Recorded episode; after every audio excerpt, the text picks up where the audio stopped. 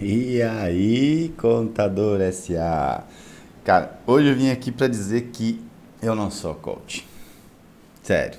Apesar de muita gente me perguntar se eu sou coach, eu não sou coach. Eu não sou coach porque eu não vivo de coaching. Apesar de. Bom, antes de mais nada, deixa o teu like aqui para dar aquele pum nesse vídeo, as pessoas, o YouTube mostrar esse vídeo e mais pessoas assistirem. A segunda coisa, bota um comentário aqui. Bota aí, diz aí se você acha que achava que eu era coach, se você não achava, enfim, qualquer coisa. Mas antes, eu quero fazer um alerta. Cara, tem gente que vem aqui encher o saco, tá? Tem gente que vem nos comentários para encher o saco, mostrar que tem conhecimento, que é mega, hiper, ultra estudado, que tem mestrado não sei aonde. Cara, se você não gosta do conteúdo, simplesmente não assista. Né? Só que aí tem gente que vem aqui e dizer que é, eu tô. Por, por, isso que o vídeo hoje é Eu Não Sou Coach. Tem gente que vem aqui é, encher a paciência, que eu estou incentivando as pessoas, que é, não é bem assim que funciona. Cara, na boa, vem, vem fazer esse tipo de comentário aqui, ó. Se você não acredita no que eu estou falando, simplesmente não assista. Se você acha que o que eu falo vai prejudicar as pessoas, tá? Crie um canal. Crie um canal assim, ó. Eu estou aqui tentando tirar as pessoas de uma vida de merda e tentando mostrar para elas que é possível, tá? Vai lá e vê o vídeo quatro dias sem comer, tá? Vê esse vídeo porque eu fiquei quatro dias sem, é, quando eu fiquei quatro dias sem comer, e aí você vai, vai entender por que, que eu quero tirar as pessoas dessa condição e trazer para uma condição melhor. Vem aqui e falo isso. Mas se você é contrário a isso, e você quer que as pessoas continuem numa vida de merda, que nem a sua, pega e cria um canal. Como ter uma vida de merda. E aí posta vídeos como ter uma vida de merda. Coloca lá sete passos para ter uma vida de merda e faz os seus vídeos, faz suas... Só não vem encher a paciência aqui, ok? É só isso. Mas, voltando, eu não sou coach. Eu não sou coach, eu até fiz treinamento, estudei, fui lá, né, fiz a parada toda, mas não é objetivo viver de coaching.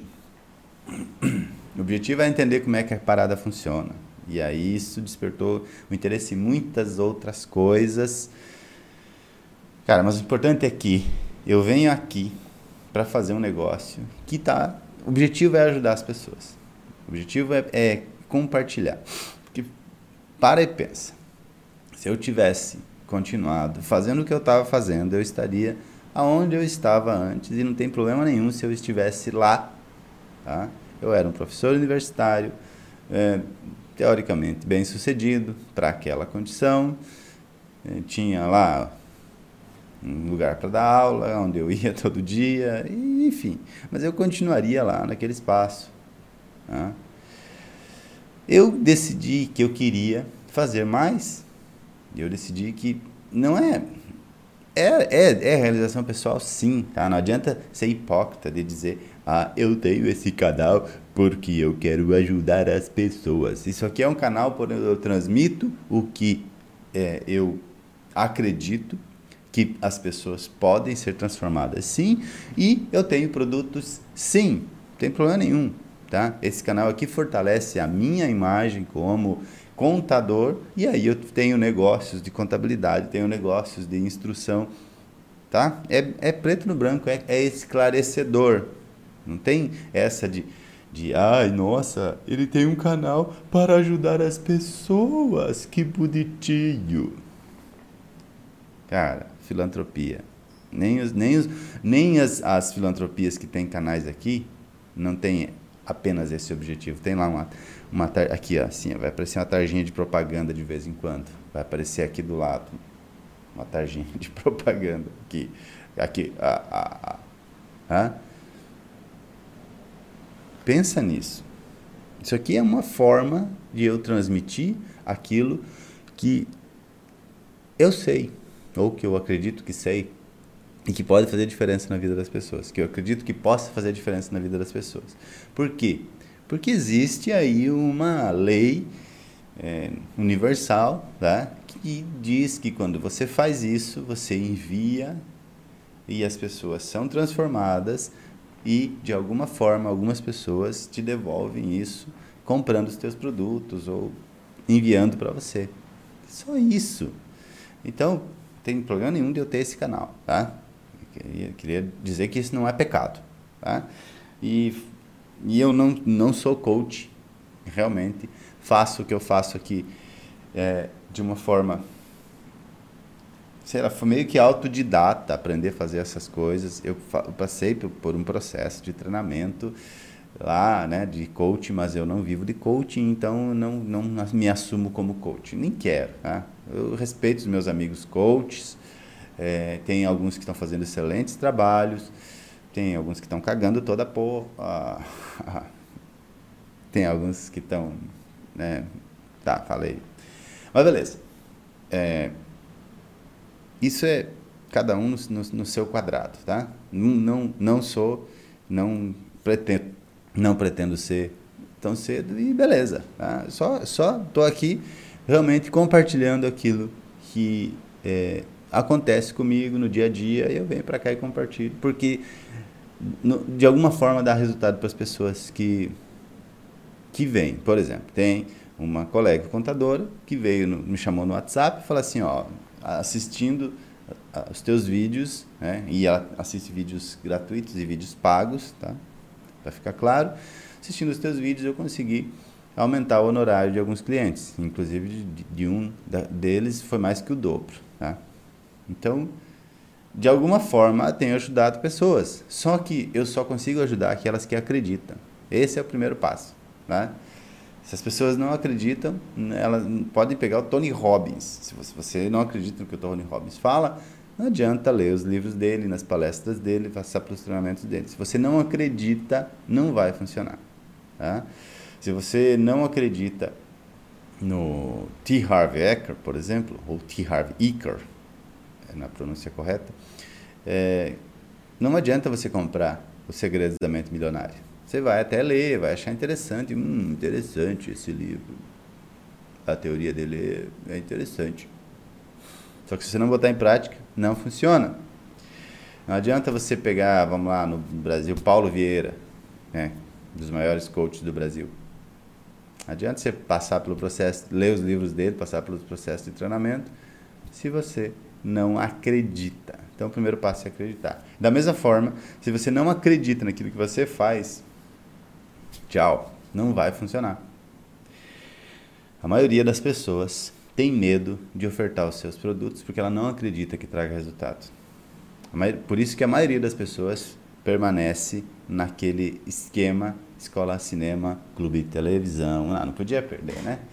Permanece naquele esquema de é, fazer conformidade. Por quê? Porque conformidade é padrão, conformidade é processo, é cartesiano. Se então, se eu envio o DARF, então, ok? Sacou? Não tem essa subjetividade que a consultoria tem. Quando você trabalha itens que são padrão, que é um processo padrão cartesiano de lógica C, então, toda vez que você executar algo, determinada atividade, determinado resultado é esperado. Isso dá segurança tremenda para quem faz. Por isso que e-socialistas defendem com unhas e dentes o e-social, porque eles estão agarrados ao padrão estão presos àquele padrão de se então, executa, resultado, executa, resultado, executa, resultado e continuam ali. A consultoria é um pouco mais complexa, por quê? Porque você trabalha essencialmente as emoções humanas. É, cara. Consultoria é emoção humana, é relacionamento humano, é se envolver com as pessoas. Você vai mexer com o sentimento das pessoas. Fala para ela assim, ó, você tem que parar de gastar a droga do seu dinheiro desse jeito. E aí ele pensa emocionalmente: meu Deus, eu vou ter que cortar a academia, meu Deus, eu vou ter que cortar o chopinho. Você pode continuar fazendo tudo isso se você organizar. Tá? Então, consultoria é um pouco mais subjetivo e aí as pessoas são resistentes para assumirem qualquer trabalho de consultoria. porque Elas não acreditam que possam ir lá e resolver a parada. Só isso. E aí, não acreditando, elas não conseguem fechar negócios de consultoria. Quando conseguem fechar, não conseguem o resultado, porque na execução elas falham a comunicação. Se você não tiver segurança, ontem eu conversava com meu sócio e ele me dizia que ele passou por um processo de amadurecimento e, e ele tinha essa insegurança de falar para o cliente, na, de prestar consultoria. Hoje a, ele notou que a postura dele, a firmeza no tom de voz em dizer é assim que funciona, fez com que os clientes aceitassem o que ele fala como sendo verdade. E é verdade. Você sabe o que está fazendo. Quando você vai no médico, o médico fala assim, ó, para de beber é, bebida de álcool por uma semana e, e bebe esse remédio aqui. O que, que você faz? Você obedece. Ou, na pior das hipóteses, você para de tomar o remédio para voltar a beber cachaça depois.